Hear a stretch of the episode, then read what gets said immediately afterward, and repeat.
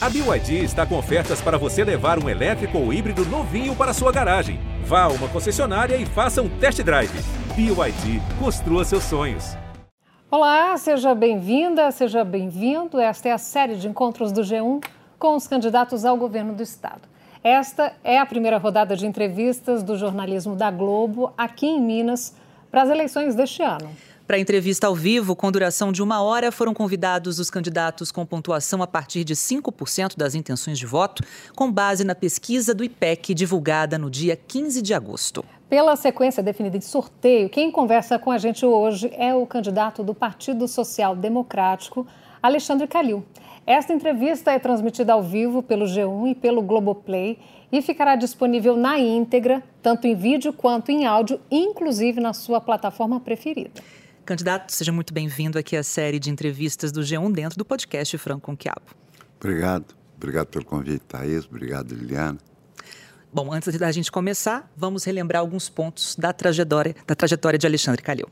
Alexandre Calil tem 63 anos, é empresário do ramo da construção civil, ganhou destaque como presidente do Clube Atlético Mineiro, entrou na política em 2016, quando se filiou ao PHS.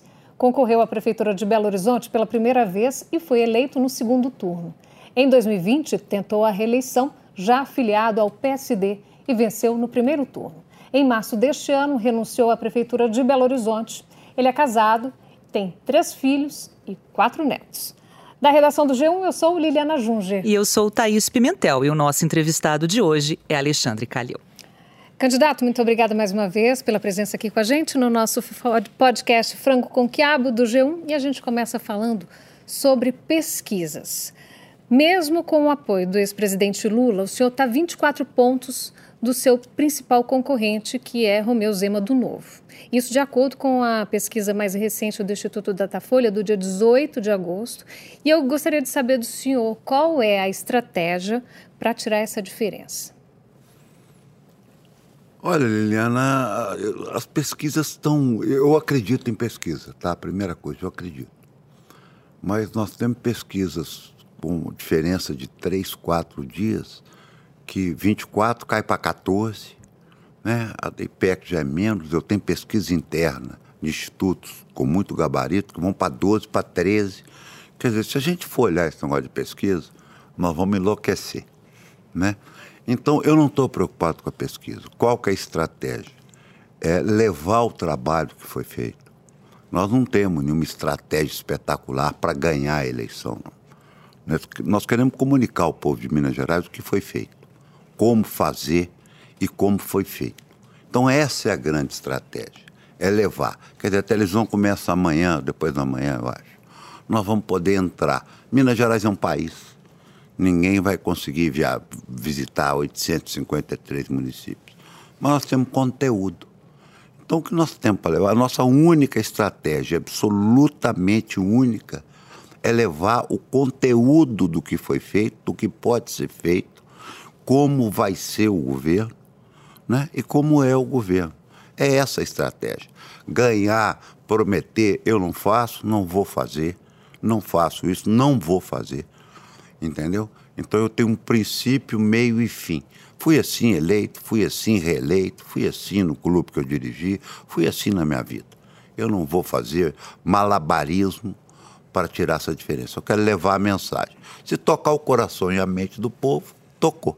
Então é isso que nós vamos fazer. Candidato, falando justamente dessa, é, enfim, entrância do senhor, digamos assim, né, desse conhecimento dos eleitores sobre o senhor no interior do estado. O senhor é muito mais conhecido, obviamente, em Belo Horizonte, né, prefeito aqui por duas vezes, e também na região metropolitana, até nas pesquisas isso deixa muito claro. Mas dá tempo, em menos de 40 dias do primeiro turno, para que as pessoas conheçam o senhor melhor no interior? Espero que sim. Né, porque nós temos uma vantagem, uma vantagem que eu considero muito, eu tenho muito carinho por essa vantagem. Quer dizer, onde eu sou conhecido, eu ganhei a eleição. Então, o meu trabalho parece que não é tão árduo assim, é ser conhecido. Não é por uma coincidência, eu sou completo. Na última pesquisa que nós tivemos, nós temos 65% de indeciso e mais de 50%, 40%, não, mentira, menos, 40%, uma pesquisa interna, 48% não sabem quem é o Alexandre Calil. Então, quer dizer, não sabem quem é.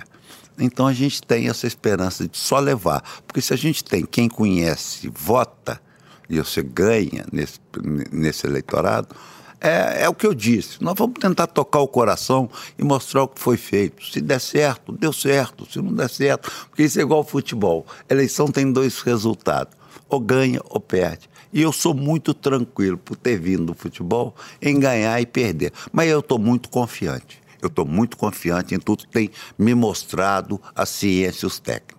Agora, ainda falando sobre pesquisa, né? mesmo o senhor dizendo aí que é menos conhecido no interior, o senhor teve o maior índice de rejeição entre todos os candidatos, ainda de acordo com a mesma pesquisa do Datafolha, 27%, mais que o atual governador Romeu Zema, que teve 21%, por exemplo. O que, que o senhor acha que aconteceu para ter esse resultado? Olha, Já que o senhor é menos conhecido, olha, por exemplo, no interior. Nós estamos falando de. Não, mas é a rejeição entre quem conhece, né? A pesquisa é clara. Hum. Quem conhece, eu tenho 27. E tem muito menos que o governador, que tem 21. Então nós estamos praticamente na margem de erro. Então essa pesquisa foi de uma interpretação assim. Eu sou um otimista. Se fosse 40 com 21, eu ia falar, opa, ou 35 com 21, é 27 com 21. Se o erro da pesquisa é 2, a minha pode ser 25 e a dele pode ser 23. Então, quer dizer, a rejeição realmente está muito equilibrada. Eu acho que é normal. E essa rejeição é exatamente com quem conhece. Porque ninguém nem rejeita quem não conhece, né? Então, é, a rejeição é para quem conhece. É, é, a pesquisa, nós definimos a, a direção da campanha é o seguinte: nós vamos seguir. Nós temos pesquisa assim, depois de 10, 12 dias de televisão, que é um instrumento poderosíssimo de mostrar trabalho, de mostrar tudo isso. E temos pesquisas que nos animam, mas não nos animam, não. São pesquisas que nos dão uma perspectiva muito boa. Então, realmente, o último caso que é tratado no nosso, na nossa central do comitê é pesquisa. Porque é tantas, são tantas e tão variadas que se a gente for prestar atenção nisso, nós vamos enlouquecer com o negócio de pesquisa, todo mundo vai enlouquecer. Falando da aliança com o PT agora, candidato, a aliança com o PT não era inicialmente o seu objetivo, em vários momentos o senhor chegou a criticar a legenda. Numa entrevista ao Roda Viva, logo depois da reeleição, o senhor disse que o PT e o PSDB morreram em Belo Horizonte. Questionado se os dois partidos não tinham chance de sobreviver, o senhor disse tomara que não, porque não fizeram bem. Agora o senhor tem como vice um deputado filiado ao PT, que é o André Quintão, né? Uh, inclusive atuou na prefeitura, né, o Quintão, junto a Patrus Ananias, que era chefe do executivo na época, na década de 80. O que aconteceu para essa mudança, para essa aproximação junto ao PT? Olha, primeiro quem vai governar é o PSD, né? Eu sou candidato do PSD. E o PT realmente fez uma gestão lamentável no Estado. Então não vamos defender um governo. Né? Agora nós temos que parar também da, de, de é, eu não quero falar, não, porque eu anotei, sabe? O governador falou 25 vezes no PT e no Fernando Pimentel aqui. Então eu não pretendo falar 25 vezes no PT e no Fernando Pimentel. Foi o tanto que ele falou aqui que nós fizemos questão de anotar, que foi tão grosseiro e tão grotesco que nós anotamos. Então o que eu digo é o seguinte: não vamos defender o indefensável. Nós tivemos, nós temos uma década perdida. Foram duas administrações muito ruins se o próprio PT, se o próprio Lula diz que cabe ao PT lamber ferida e reconhecer o desastre que foi, eu acho que não sou eu que vou defender. Então, eu acho que são duas é, é, é, administrações muito ruins. E quem vai governar é o Calil, é o jeito. Eu tive o PT na minha administração, na prefeitura de Belo Horizonte, que me honrou muito, que são pessoas. A, a Maíra, que é a Secretaria de Ação Social, fez o maior trabalho de ação social da história dessa cidade. Né, o maior orçamento da história na pandemia. Eu tenho muito orgulho dela. Então, partido não são. Não, é, é, as pessoas são pessoas, os partidos são os partidos. Ah, você pode comparar o que foi o governo Lula com o outro governo do PT? Não pode. Né? Os dois são do PT. Mas o governo Lula foi um dos melhores governos da história desse país. E é com ele que eu me associei. Então tem uma coisa que eu nunca fiz, sabe, Thaís? Eu nunca esculhambei pessoalmente o presidente Lula e muito menos o PT.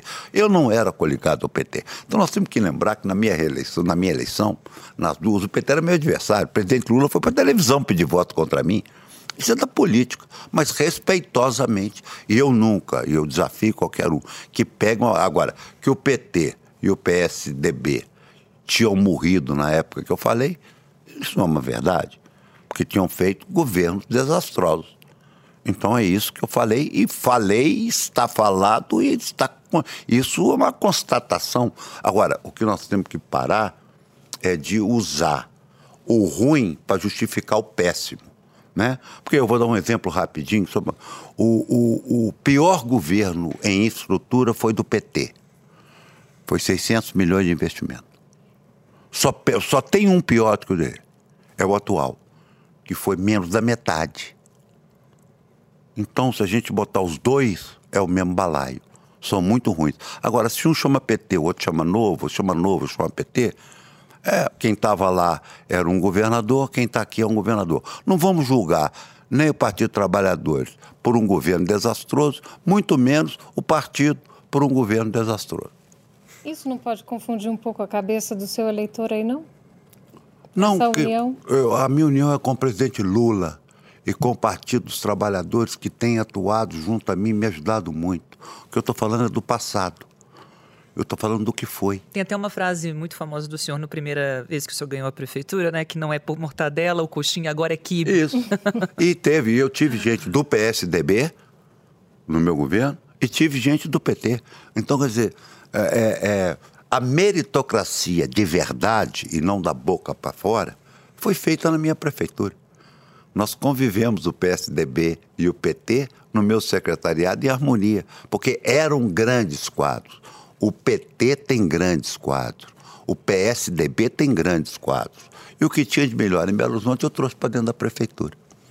Candidato, temos aqui perguntas dos internautas, inclusive você que está aí acompanhando a gente pode participar mandando a sua pergunta com a hashtag frango com quiabo nas suas redes sociais. A gente vai ler agora a pergunta do Luciano. Ele diz o seguinte: Gostaria de saber qual é a proposta para adequação ou solução do transporte coletivo intermunicipal na região metropolitana de BH. Hoje em dia, utilizamos ônibus em péssimas condições, lotados e até inseguros. O que o senhor pretende fazer? Isso aqui, o senhor sabe, a gente mostra todos os dias nos nossos telejornais. Nos é, nossos, é muito importante, né, Liliana, a gente, a gente, desculpa, Tito, é muito importante a gente separar o que é transporte municipal de transporte intermunicipal, que foi simplesmente abandonado na pandemia. Eu vi, eu assisti. A minha funcionária toma ônibus intermunicipal todo dia. Né? Ela vem de Ribeirão das Neves. Isso quer dizer o seguinte: foi dado aumento indiscriminadamente, né? sofreram um aumento, se não me engano, o último foi de 13%, tiraram ônibus à vontade, não houve a menor fiscalização, e aí nós entramos num dilema. Quem enfrentou o problema da pandemia, que foi o meu caso com o transporte metropolitano, apanhou demais. Então, eu prefiro apanhar enfrentando do que abandonar. O transporte intermunicipal e não vamos aqui trocar o assunto, não, porque eu vi que trocaram o assunto e passaram para. Nós estamos falando de ônibus que sai da região metropolitana para Belo Horizonte e vice-versa.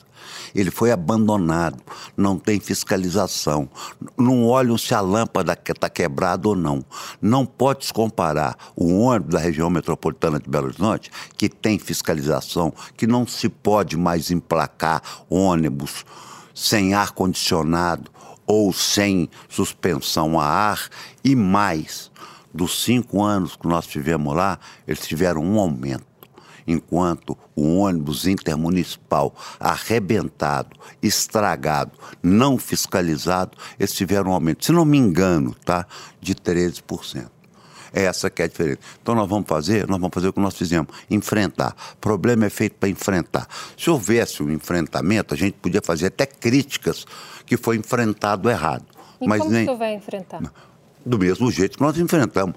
Pera lá, nós temos contrato, nós temos que olhar Nós temos que colocar o número de ônibus decente. É, isso é uma concessão pública. Né? Concessão, quem manda em concessão né? é o próprio. Se não mudou, é o DR. Se não mudou, é o DR que cuida dessa concessão. Então é assim, é fiscalizando. Houve, houve um abandono. Então vamos deixar muito claro houve um abandono. E todo ano houve aumento. E não se, trocou, não, não se modernizou a frota. E na pandemia, na hora de maior desespero, vieram apertados como sardinha. Como houve problema na região metropolitana também, não estou falando que aqui foi uma maravilha, não. Só que aqui nós enfrentamos. Aqui foi uma guerra, né? Que vocês deram aí todos os dias. Ainda damos. Ainda dão. Então, é, é isso, é, é, é, esse é o problema. Não houve enfrentamento todo mundo virou o rosto e deixou o pau quebrar. Só deixando claro o candidato que é a Secretaria de Infraestrutura e não DR que cuida disso. Mudou então. É exatamente é, essa questão. Tá. Bom, ainda falando nesse assunto, está nos planos de governo do senhor, apontando que o problema existe, indicando caminhos e soluções. Isso não aparece. Isso não aparece. Indicando caminhos e soluções, isso não está claro. Essa é uma prioridade no eventual governo? Quais os caminhos, portanto, e soluções para esse tipo de problema? Olha, nós temos prioridades, né? e, e e qualquer assunto que você falar, aí fica feio para o candidato ao governo. Fala, não, isso não é prioridade. Não, isso não é prioridade. Isso tem que ser atacado. Isso, como você disse, tem uma Secretaria de Infraestrutura, que hoje é um advogado de São Paulo, né? que não entende de infraestrutura, e muito menos de Minas Gerais, e muito menos de região metropolitana, e muito menos de ônibus. Então, é para ser enfrentado. Prioridade é saúde, prioridade é infraestrutura. Essas são as prioridades do meu programa de governo. Né? Agora, são milhares de problemas que nós vamos ter que resolver. Milhares, como Qual é na prefeitura. A solução, então? Existe a, so... a questão de, eh, de, uma parte do orçamento dedicada a isso? Qual seria o caminho? Não, isso não é um problema de subsídio hoje. Isso é um problema de ordem. É, é, é, é, é como a mineração. Você não gasta dinheiro para falar assim, não pode andar, não. Assim nós vamos tomar conta. Assim você não vai sair da garagem, né?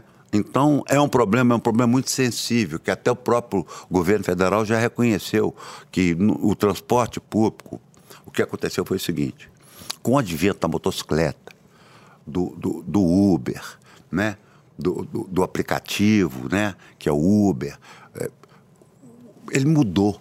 O transporte público houve, ele, ele, ele, ele modificou e o modelo é o mesmo. O modelo é o mesmo. Então, nós vamos ter que sentar numa mesa, como foi feito em Belo Horizonte. Eu não estou falando que está errado, não. O subsídio que foi dado, foi, foi o prefeito que deu agora, é, porque mudou. Tem que sentar, tem que resolver. Nós temos número, temos planilha. Então, eu acho que cabe a você, sim, denunciarem para que se pressione a melhorar. Né? Mas o que não pode é isso ser palanque de meia dúzia de três ou quatro entendeu? Palanque de vereadorzinho de oposição que vê naquilo um negócio. Como é que é? Como é que vai ser? Vai parar? Como é que o pobre vai andar? Como é que o povo vai andar? Para que serve o, o, o, dinheiro público? Tem condição de dar? O prefeito sentou lá, o FUAD sentou, falou: nós podemos dar o subsídio. Deram, porque mudou porque modernizou. E tem que achar um novo caminho para o transporte público, que é gravíssimo. Não é só o intermunicipal, não. É um outro metropolitano. E mais, não tem procuração para defender o prefeito de Belo Horizonte, não. Não é Belo Horizonte, não. É Belo Horizonte, Rio, São Paulo, Porto Alegre, Curitiba. Não há um lugar que não tenha problema no transporte público. Ainda falando sobre isso, candidato, aqui em BH, o senhor, antes de ser eleito, falava que iria priorizar uma solução para o transporte público. Né? E durante a sua gestão, pessoas e empresas foram investigadas, algumas inclusive do próprio governo. O presidente da BH Trans foi afastado né, em meio a essas investigações de uma auditoria realizada em 2018, já na sua administração. Ainda teve uma CPI muito rumorosa na Câmara Municipal sobre esse tema. E a solução para pelo menos amenizar a situação precária que foi esse subsídio de 237 milhões de reais para as empresas, só saiu depois que o senhor deixou a prefeitura. Né? Então, se eleito, esse desafio aí que agora vai abranger mais cidades com problemas mais complexos do que os da capital, o senhor vai ter um desafio aí muito maior em relação ao que o senhor teve aqui em Belo Horizonte, não é? Liliana, primeiro, o contrato da CPI de 2008. Um, tá? Esse é o principal ponto. Segundo, o presidente da BH não foi afastado. Isso não é verdade. Tá? Ele pediu demissão. Lamentavelmente, ele pediu demissão. Porque é um homem limpo, íntegro, correto e que foi esmagado por irresponsáveis como esse, como esse que eu acabei de falar. Ele nunca foi afastado. Segundo, nenhuma quebra de sigilo pedido naquele circo armado foi autorizado pela justiça. Zero. Zero. Então aquilo foi um circo político armado pelo Palácio Tiradentes, com a presidente da Câmara e com meia dúzia que se aproveitaram bastante daquele assunto. Então eu vou te falar qual é o resultado disso. Pediram indiciamento de um prefeito em 2021 de um contrato de 2008, que adiantou, na época da pandemia, 200 milhões de reais para as, para as empresas. E depois que esse prefeito saiu, essa mesma oposição autorizou dar todo ano 260 milhões para essas mesmas empresas. Então foi um circo mal feito e que, de repente, o que foi dado, que causou a CPI, voltou com valor maior. E quando eu saí da prefeitura, era o valor de 143 milhões, com a garantia de passagem até esse ano, e esses mesmos negaram, os mesmos que depois autorizaram 260. Então é só para esclarecer, porque nós temos que, que botar os pingos nos. Então não deu nada a CPI da BH Trans. E a BH Trans eu não abri a caixa preta, não. Por um decreto do prefeito, ela foi extinta. Ela foi extinta. Ainda vai demorar aí um tempo, É, porque, né? exatamente, porque... São 15 isso, anos. São 15 anos, porque existem funcionários, né? é uma empresa, não é uma autarquia. Então, é só esclarecer na CPI. O desafio é muito grande. Transporte público é um assunto de cidades pequeno, de, de, de grande e de médio porte, que é o caso da grande BH. Mas que nós vamos sentar e vamos resolver. Vamos enfrentar essas mesmas coisas, esses mesmos problemas. Mas eu não tive um problema um problema. Eu só queria voltar a repetir: a integridade do ex-presidente da BH Trans, que nunca foi afastado. Lamentavelmente, ele pediu demissão. Candidato, o senhor vai ter que lidar com esses problemas, né? É, como teve que lidar quando era prefeito de Belo Horizonte. Rever o contrato talvez pode, possa ser uma solução? O que, que o senhor acha a respeito? Eles estão revendo na prefeitura. Uhum. É uma coisa muito longa. Sabe? O transporte público é um negócio complicado. São concessões de 25, 30 anos.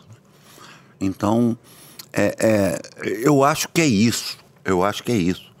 Eu acho que o, transporte público, até outro dia, né, o metrô de Paris ele foi feito em 1895. Há 10 anos atrás era subsidiado pelo governo. 18, era, era carvão. Era carvão o metrô. Então, quer dizer, o transporte público é um problema mundial. No Brasil ele aflorou agora. Por isso tudo que eu disse. Agora, problema, gente, é para ser enfrentado.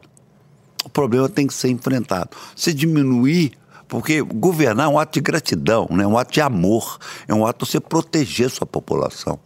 Então nós temos que proteger essa população, tentar minimizar. E, o e, e nós temos um Estado quebrado, um Estado que devia 100 bi e agora deve 158 bi. Então nós temos que ir para Brasília buscar um dinheiro para tudo isso que vocês estão falando. Como é que nós vamos fazer isso? É viável? É viável?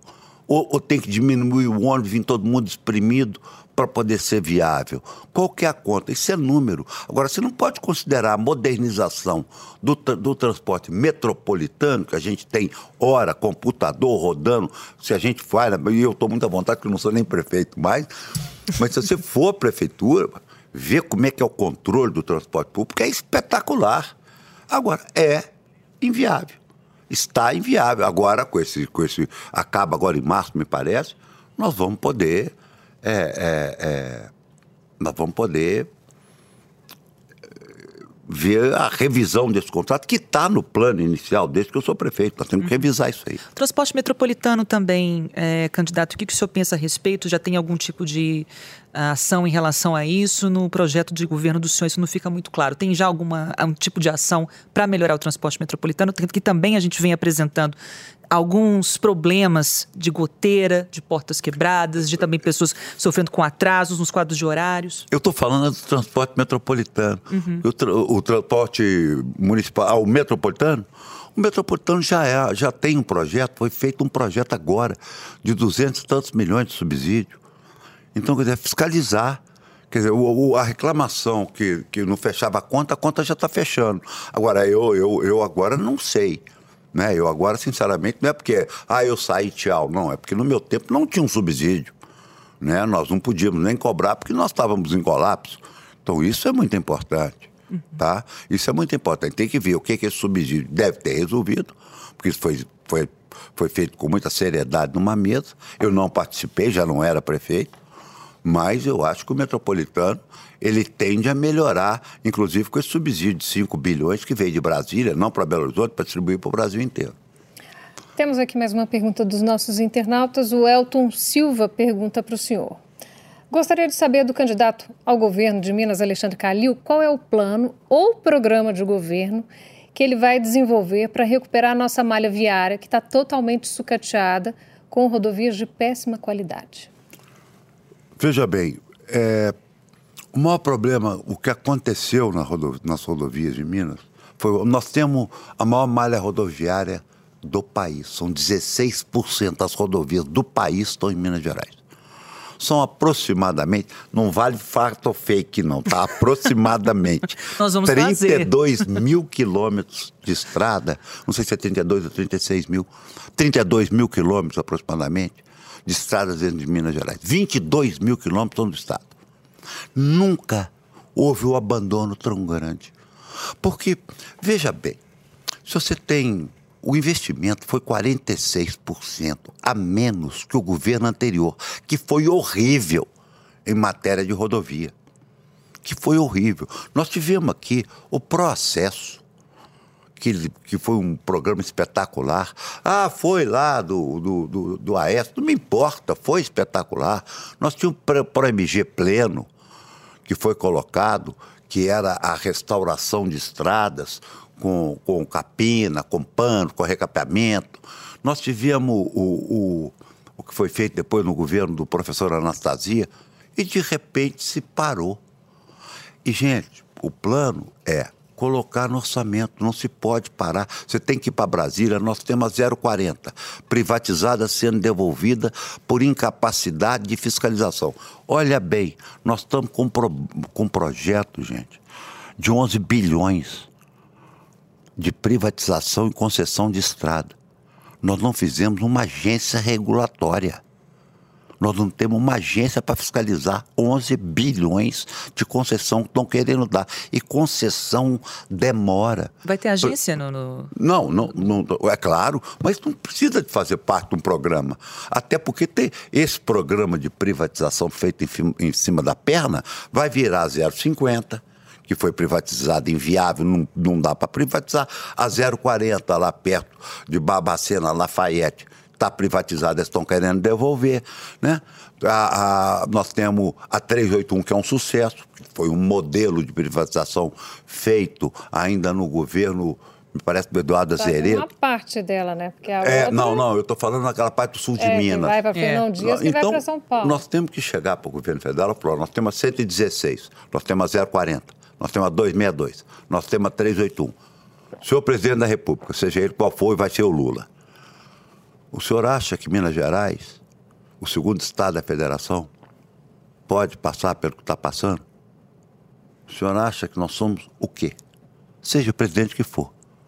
Com o meu, que eu estou apoiando, eu já conversei esse assunto. Isso aqui vai parar de ser enfeite de pedir voto. Minas Gerais vai parar de ser enfeite de pedir voto. Isso aqui tem que vir mostrar a cara. O presidente da República está aí, respeitosamente, está em Belo Horizonte, todos o respeitem, porque ele é o presidente da República. Mas quando caiu a tempestade que destruiu a cidade, ele não botou o pé aqui não, viu, gente? Na pandemia ele também não nos visitou, não. Só estou lembrando para a população de Belo Horizonte. Candidato, agora falando de metrô também, que é um assunto muito caro né, aos mineiros. Como governador, o senhor também terá que participar nas operações do metrô, né, que vai passar por um processo de privatização, inclusive está sendo até discutido nesse momento pelo Tribunal de Contas da União lá em Brasília. Nós só temos uma linha há décadas e poderia ser uma alternativa para desafogar os ônibus e também trânsito de BH e região metropolitana. Ah, é previsto um investimento de cerca de 400 milhões de reais para isso, mas é, o metrô não está claro no seu plano de governo. Aliás, isso não é sequer dito por lá. Isso não é uma prioridade para o senhor? Não, eu, eu mandei tirar essa palavra. Por quê? Porque eu tenho vergonha. Eu tenho vergonha de falar a palavra metrô. Eu tenho vergonha. Mas não seria Entendeu? mais eu um não, eu não prometi. No meu, lá? programa, no meu programa de governo não tinha 33 centros de saúde. Um a cada dois meses também não. Se você olhar meu, meu programa de reeleição, também não tinha. Não. Eu, Por que, que o senhor tem vergonha? porque é, isso é uma falta de vergonha. Falar que a, a linha do metrô vai custar 400 milhões é não ter noção do que é metrô. Não tem noção do que é metrô. Então, vamos fazer um metrô. Eu, eu participei, Thaís, eu participei do- do- de uma, de uma reunião com o ministro, tá certo? Tarcísio, com a bancada federal de Minas, estava o presidente da Assembleia, estava o João Leite, que era, que era, prefe- que era presidente da, da Comissão de Transportes. Eu, como prefeito de Belo Horizonte, escutei o ministro do Transporte falar que ia dar da concessão da Vale um bilhão de reais para o metrô de Belo Horizonte. Na hora que todo mundo foi se levantar, quem estava presente é testemunha, eu falei, ministro, espera aí, a imprensa está lá fora. O senhor está falando que vai dar um bilhão para fazer o metrô de Belo Horizonte? Estou. Nós fomos lá e fizemos papel de palhaço. Tá certo? Fomos lá fora e fizemos papel de palhaço. Então, agora nós vamos anunciar um, um político me ligou, eu era prefeito de Horizonte, que agora vai vir um dia do metrô. Eu falei, você me desculpe, mas eu não anuncio isso no salão da prefeitura não, porque eu tenho vergonha. Mas Eu tenho- podia ter feito uma articulação para ajudar isso a deslanchar de uma Não, vez? não, não, houve articulação. Nós fomos a Brasília, eu Ainda participei. mais, é. Eu participei. Eu, agora não, agora é o seguinte. Eles vão privatizar o metrô.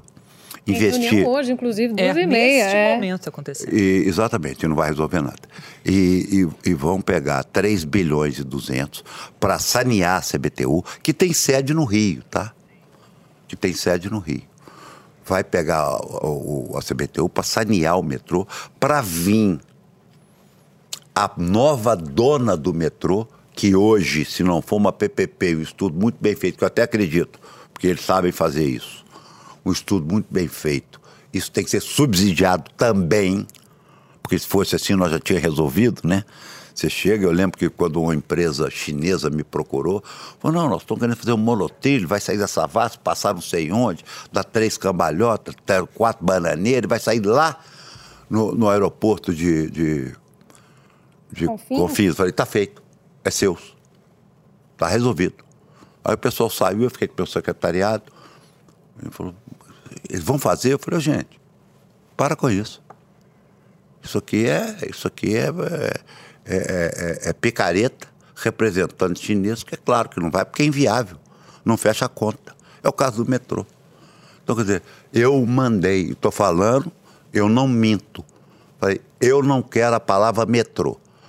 Se eu fizer um metrô, vai ser igualzinho, nós entregamos 34 postos de saúde, que nós recapiamos a cidade inteira, que nós abrimos hospital. Nós vamos apresentar com uma grande surpresa. Agora, é um assunto que nós temos que sentar e falar, ó, Salvador não é a terceira capital do país. né? Não pode ter três ou quatro vezes, não sei quanto que tem, Dá Ma- um show no metrô de de Belo Belo Horizonte. Horizonte, né? Então, então foi questão de vergonha mesmo. Falando. Então, vamos continuar com esse assunto, né, Thaís? Vamos. Que agora a gente vai falar de Rodoanel, né? O senhor, inclusive, vai herdar, se for eleito, o Rodoanel. O senhor tentou assumir a gestão do anel rodoviário que a gente tem hoje, mas teve o pedido negado na Justiça. E no final, o senhor começou a construção da rampa de escape para caminhões, ali na altura do Buritis, um pouco antes do Betânia. Na sua administração, essa foi a ação de maior relevância lá no anel. O senhor não acha que poderia ter feito mais pelo anel rodoviário, pela segurança das pessoas que passam por ali, principalmente dos moradores de Belo Horizonte, né, que são os que mais dependem daquela avenida que se tornou o anel rodoviário. Oh, oh, problema. Oh, Liliana, eu ajoelhei no pé do governo federal para fazer aquela rampa. Vocês não estão entendendo. Pouco, né? Não, e, já, é, já, e graças já a Deus já estreou. É, exatamente, um acidente. Eu ajoelhei no pé do ministro Tarcísio, porque até o, o projeto era nosso. Nós mandamos para Brasília, porque eles não deixam entrar lá dentro. É uma, aquilo é uma rodovia federal. E pasme, tá?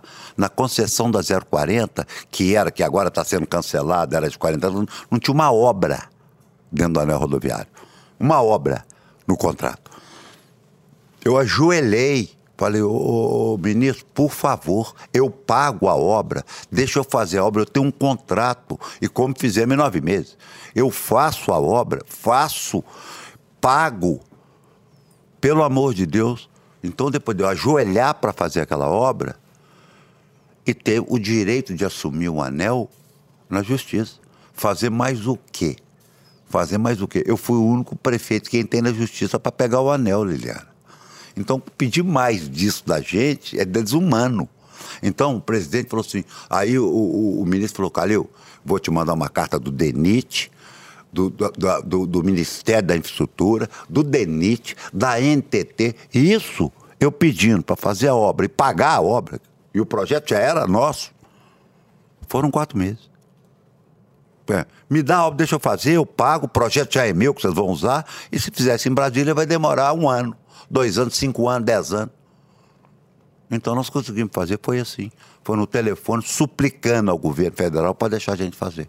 Candidato sobre recuperação fiscal, regime que está em voga tanto na Assembleia Legislativa quanto também a menina dos olhos do governo atual, né? O Ministério da Economia já deu aval para adesão a esse regime, defendido pelo governo de Minas Gerais no momento, sem a necessidade de autorização por parte da Assembleia Legislativa, apesar de alguns dispositivos ainda terem que ser colocados e ajustados. O senhor já declarou que é contra nessa medida. Por que o senhor é contra essa proposta? É, isso é um negócio que o povo de Minas tem que saber, tá?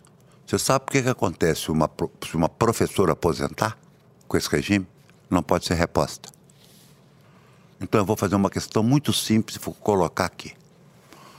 O, em 2018, o, o, governador foi lá em Juiz de Fora e fez uma propaganda que inaugurar o Hospital Regional de Juiz de Fora, que precisa, né? Apesar de não ter modelo, como é que vai fazer, agora voltou e soltou o edital.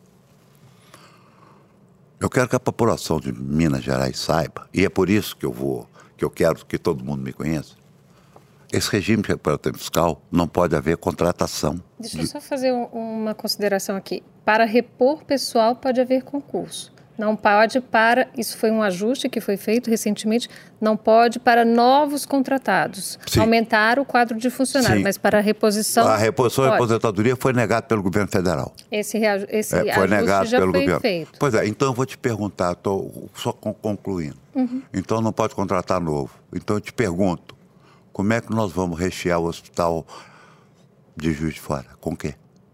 Com jogador de futebol?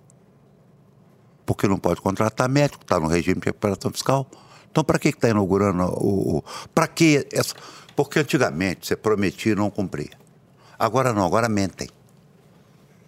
Agora mentem. Ontem, eu assisti na Globo, anteontem, o presidente falando que não imitou gente morrendo. Eu vi, gente. Eu vi, eu assisti. Então, como? Então, eu faço a pergunta. São 11 hospitais regionais. 11. Está escrito que não pode contratar. Então, nós vamos ter enfermeira, atendente, quem limpa o chão, quem faz asepsia, quem atende na farmácia dentro do hospital, médico. Da onde? Se o regime de recuperação fiscal proíbe novas contratações. É isso que eu quero transmitir para o povo de Minas.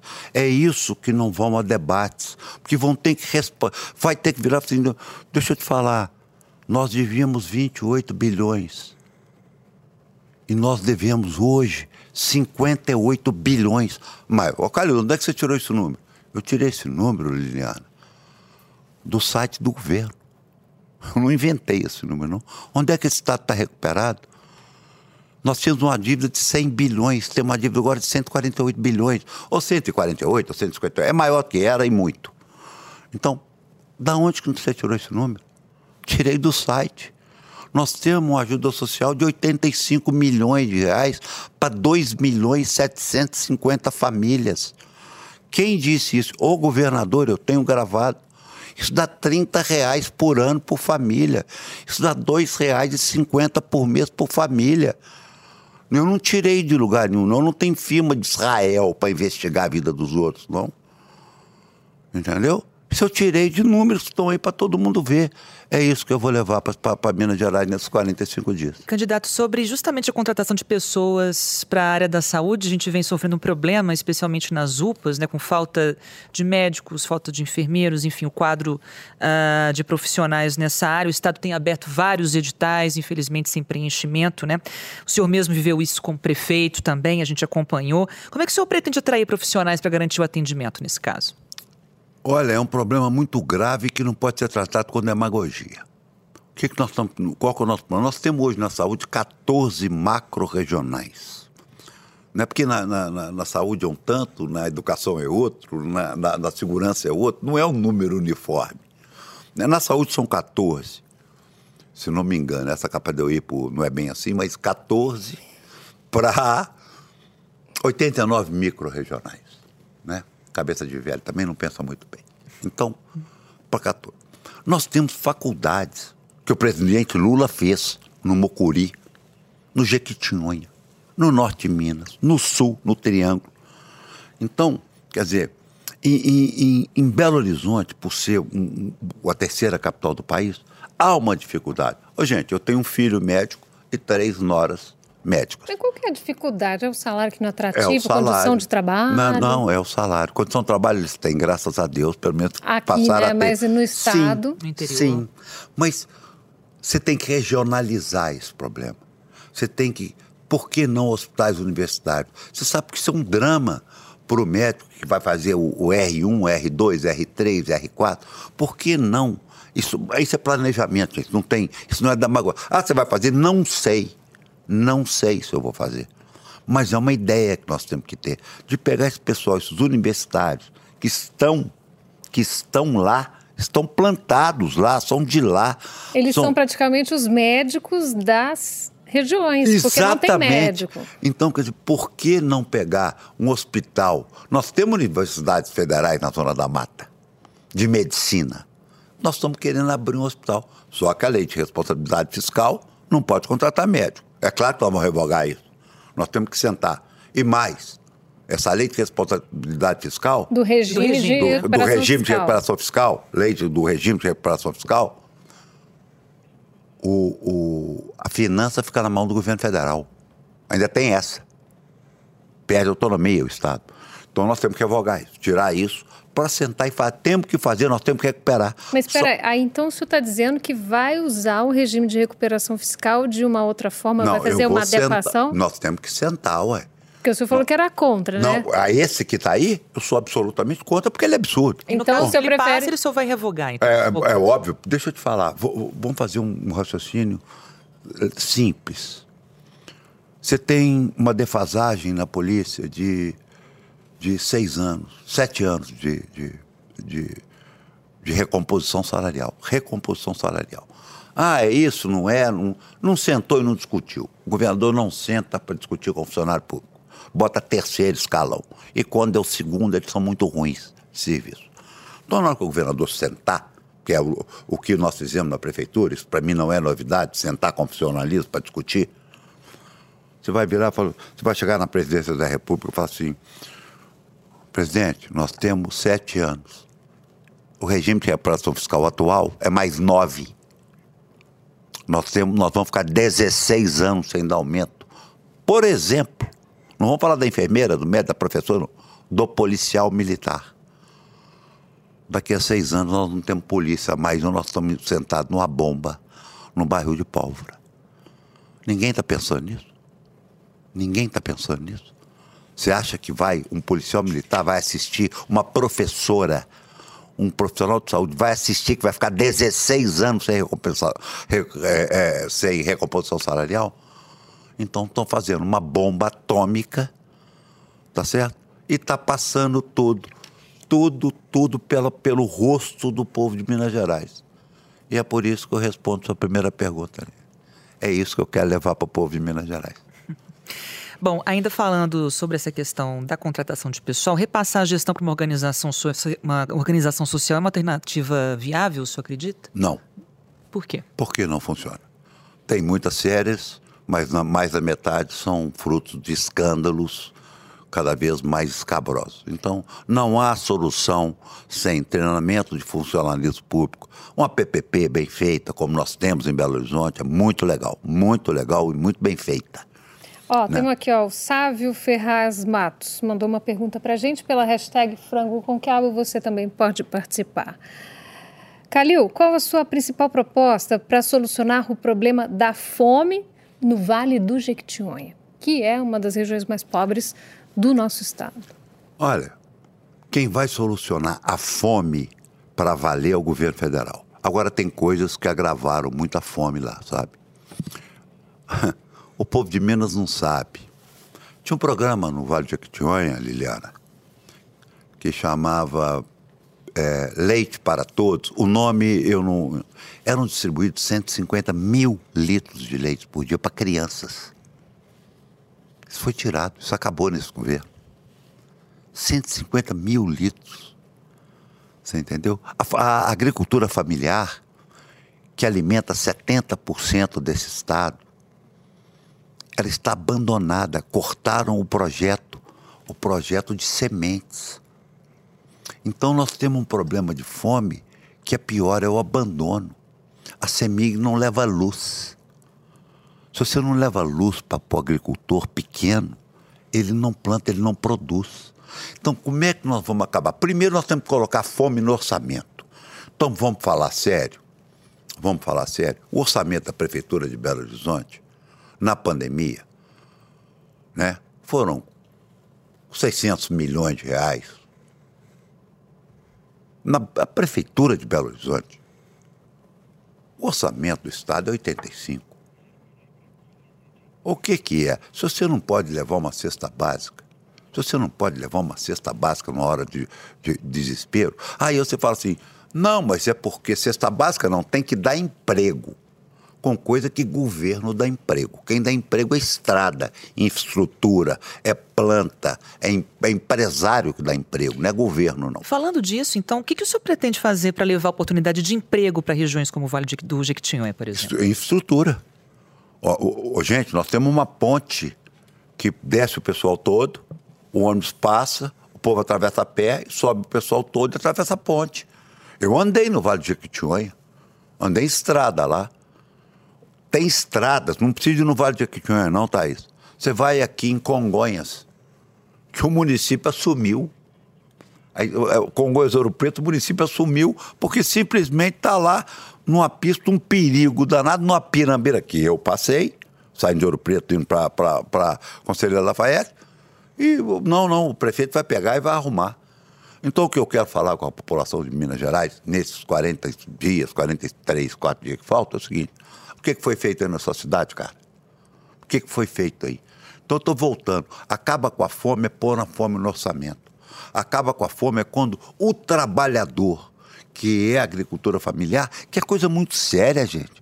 É coisa muito séria. Nós estamos falando de um milhão e tanto de pessoas né, né, né, na, na, na, agricultura familiar que alimentam. A Prefeitura de Belo Horizonte, por exemplo, existe uma lei que nós temos que comprar 30% da agricultura familiar, que é uma comida boa, limpa, empacotada, feita em cooperativo.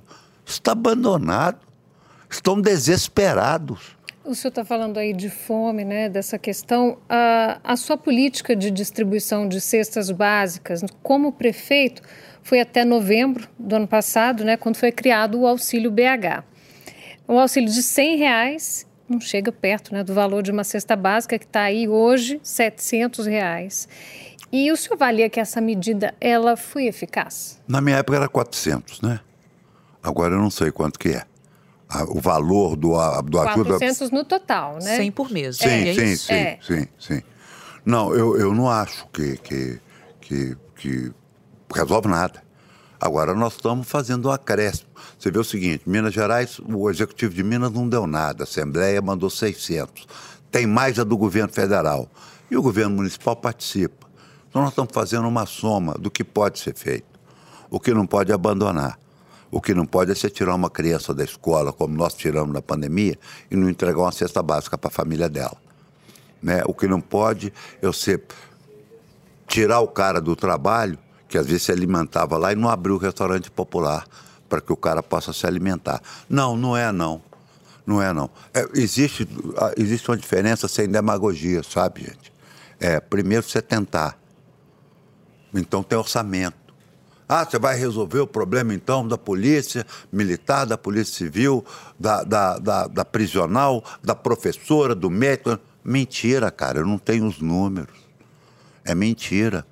O que, não, o que eu não vou fazer, eu vou repetir aqui, vou aproveitar, porque eu dei audiência, assisti o programa, é ficar falando do outro prefeito. Isso é que eu não vou fazer. Então, eu tenho que resolver o meu problema. Eu tive que resolver o meu problema. Eu peguei a maior tempestade dessa cidade e tive que reconstruir essa cidade. Eu tive que pegar gente morrendo no Vilarim há 40 anos e tive que construir o Vilarim. Porque se todo mundo passar a conta por detrás, tá bom, agora o Fuad chega lá. Não, isso aí é com o Calil. Não, agora é com o Fuad. Agora é ele que resolva. Se o, se o governador estou aqui falando, mudando um pouco de assunto e todo mundo está entendendo. Se o outro governador foi ruim, peraí que eu fosse, ser melhor. Então é isso que nós estamos falando, é o esforço. É, é bom? Não é bom. Não, mas a pobreza vai entrar no orçamento. A pobreza e a tragédia que abate, que Minas Gerais dobrou o número de pobres em quatro anos, vai entrar no orçamento. Vamos falar de educação, educação hum. e pandemia. No governo do senhor, o senhor manteve as escolas fechadas né, durante a pandemia. As aulas remotas foram uma tentativa, né? Não funcionaram tão bem. Não. Inclusive por falta de equipamentos para professores, estudantes sem internet, por exemplo, né? O mesmo foi observado aqui no estado. O senhor considera que a prefeitura agiu da, da maneira certa nesse caso? Eu. Tudo da pandemia, sabe, Thais? Tudo da pandemia, depois do resultado dos prêmios que nós ganhamos, inclusive eu tinha que ter ido ter é, ido a Londres receber em junho que muito me orgulhou, mas eu não pude, até por causa dessa, dessa campanha. É, eu acho que foi feito. Até porque não fui eu que fiz, eu estou muito à vontade para falar assim. Se o senhor acha que o senhor acertou, não fui eu que acertei. Foram os médicos, foram os, foi quem me aconselhou. Né? Então, hoje o problema seria menor. Uhum. Sabe por quê? Porque nós a implantamos em Belo Horizonte num projeto espetacular é, o total serão mais de 70 vilas e favelas contempladas com a internet gratuita. Hoje, Já... mas ainda vai levar um tempo, né? Você não, fala de hoje, mas ainda vai não, demorar um tempo. É capaz disso, disso até final desse ano está pronto. Uhum. Eu já entreguei no meu governo, eu entreguei. Será até promessa uhum. de governo do senhor, do senhor foi prefeito. É, exatamente. Uhum. Então já está entregue, está entregando. Né? Mas Até aí, saiu uma matéria é, legal na pandemia, Na pandemia o problema foi esse, né? Foi a internet exato, foi porque, alcançada por todo mundo. Né? Porque a internet agora, é, é, é, todo mundo fala isso assim meio... E a gente que participou de, de como é que fez falta para o pobre, para o povo, a internet. Você marca a consulta por internet. Você, a aula, apesar de eu não acreditar em aula remota, mas você, você, você, você olha o horário de ônibus na internet, a internet parou de ser um brinquedo de mandar recadinho. Virou uma necessidade, igual um telefone. Né? Nós vamos falar assim, igual era nos anos 40, você dá um telefonema para marcar uma consulta médica. Não, não 40, nos anos 70, 80 era assim. Até 10 anos. Até 10 anos atrás. Assim, né? Então, quer dizer, a internet virou. Então, nós fizemos um programa né? Até não foi idealizado por mim, não. Foi a Prodabel, o Fuad, como vice-prefeito, participou disso ativamente, trouxe, eu aprovei, né? Era um projeto na época que girava em torno de cento e tantos milhões. Eu falei, vamos, temos dinheiro, está separado, vamos fazer, vamos levar a internet, estamos levando. Então, não foi. Eu acho que tudo foi feito.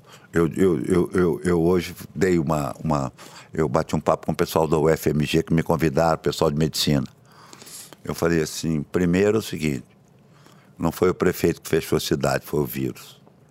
E segundo, agora, eu tenho a convicção que nós fizemos o melhor. Porém, eu confesso que na época eu não sabia nada. Se ia dar certo, se ia dar errado. Foi, um, foi uma aposta na ciência. Eu não tenho a menor vergonha de falar nisso. Eu tinha que escolher um caminho e eu escolhi um caminho. Né? Ah, foi muito bom, foi tá, a cidade que, segundo a própria MG falou lá hoje, mataria 300 mil brasileiros a menos se todo mundo seguisse Belo Horizonte.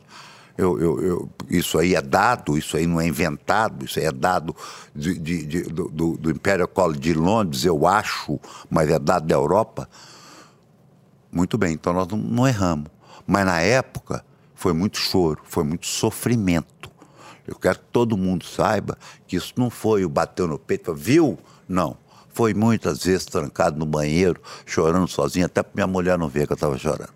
É, e agora essa meninada aí vai ter que recuperar o tempo perdido, né? Vai, vai, vai. Como? É, não sei, mas sabe como é que é? A gente recupera da guerra. A guerra demora para se recuperar. Nós estávamos em guerra, só que a bala era invisível. A única coisa comum entre a pandemia e a guerra foi o tanto de caixão que se amontoou nesse país. Mas nós estávamos em guerra e a guerra demora para a gente recuperar. Vamos falar de diversidade. É, quando o senhor foi prefeito, o senhor nomeou ao longo de toda a sua administração sete mulheres, 25 homens no primeiro escalão. Qual é a proposta do senhor para ampliar a participação de mulheres, de pessoas que assumidamente são LGBTQIA, negros, pessoas com deficiência, entre cargos estratégicos do Estado? Não, tá, e não tem estudo de primeiro escalão na prefeitura, não. Tem 14. Até... Ao longo da sua, ah, sua gestão. Eu entendi. Um saíram, mas, a gente mas, fez mas, todo um mulher não saiu compilado. nenhuma. Mulher não saiu nenhuma. Ficaram a sete? Até, até o último dia do meu governo. Eu não, nenhuma. Mas o senhor acredita que dá para fazer uma equidade um pouco melhor do que 25 homens? e Olha, eu, eu, eu, eu vou te falar, e, e, e também isso não é politicamente correto, não. Mas eu não pus porque era mulher, não. Eu pus porque elas são boas de chincha mesmo. Eu pus porque elas são danadas, você vê, elas são mandonas, elas mandam em tudo, elas tomam conta, elas xingam o prefeito. Você acha que, que secretário tem coragem de xingar o prefeito? Tem não, só secretária. Elas entram e falam, não vou fazer, e acabou, e tá logo, bate a porta. Então, eu não, eu não, eu não tive, eu não tive, eu não escolhi por ser mulher, né? Mas hoje tem isso. Eu estava falando que o mundo mudou tanto. Eu estava vendo ontem na entrevista do Ciro Gomes que ele falou que antigamente no INCRA, processo, ganhar uma terra na Amazônia, você tinha que prometer que ia derrubar a árvore. Eu fiquei meio horrorizado porque eu não sabia disso. Então o mundo mudou. Então quer dizer o seguinte: as mulheres, as queridas secretárias que trabalharam comigo, ficaram muito. Uma, uma saiu comigo, que foi a Maria Caldas, de mulher foi só, as outras continuam na prefeitura, inclusive. Então, é, é, eu, eu, eu, a mulher é mais sensível. A mulher, ela vê o problema com. com ela tem uma amplitude de, de visão de problema maior do que o homem. Entendeu? A gente é meio tapado. Não é tapado, tapado. Não é assim também, não. A gente é meio tapado. Candidato, mas também sobre a inclusão de negros, LGBTQIA+, como é que o senhor pretende Tem ter negro no meu secretário também. pessoas com deficiência? Como também aumentar isso caso o senhor seja governador? Isso é uma política, né? Que hoje é uma realidade. Isso é uma realidade. Isso tem que ser olhado, né? Hoje não tem como se negar isso. Se negar o... o- o- Como eu, eu sou filho de imigrante, sofri preconceito, né? Antigamente o cara me chamava de turco, eu dava um soco na cara dele lá no colégio, que eu era menino. Hoje a minha mulher me chama de turco. Então olha como é que o mundo mudou. Então, é, é, é, na verdade, isso é uma nova política, tá isso?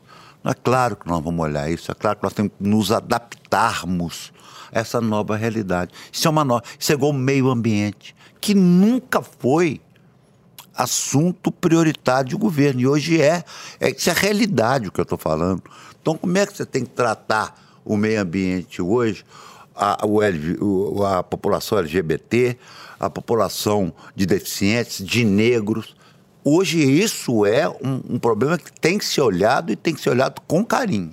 Quando o senhor falou aí tanto das mulheres, né, da nossa capacidade, da nossa Também visão é ampla. É eu me humilhei eu um pouco agora. Mas, infelizmente, né, candidato, a gente tem um dado muito triste, né? Que somos aí o estado número um no ranking de feminicídios aqui no país e a gente tem apenas uma delegacia 24 horas que funciona em Belo Horizonte.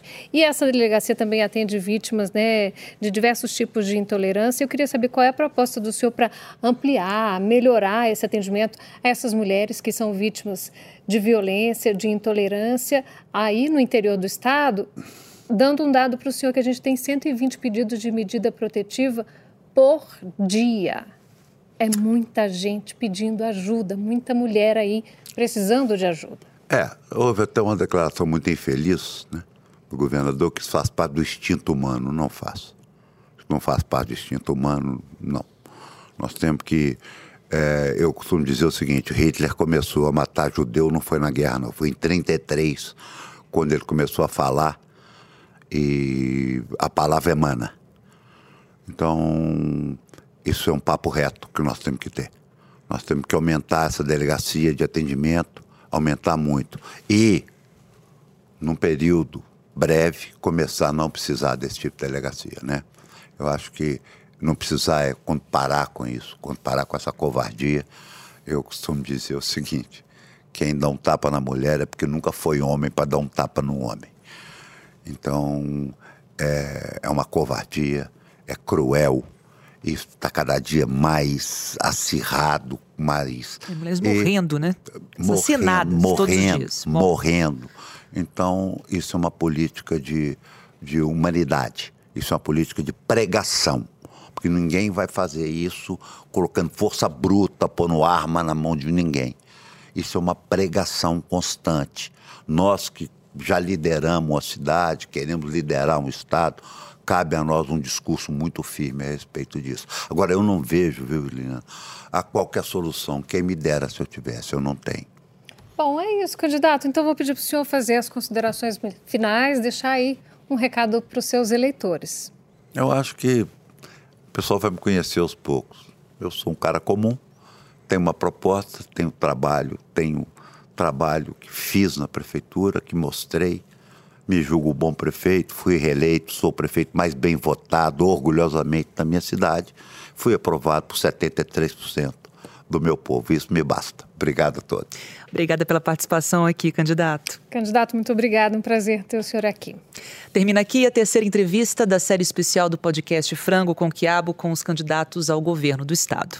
É a nossa contribuição para o debate de propostas e ideias, sempre com o objetivo de informar bem o eleitor.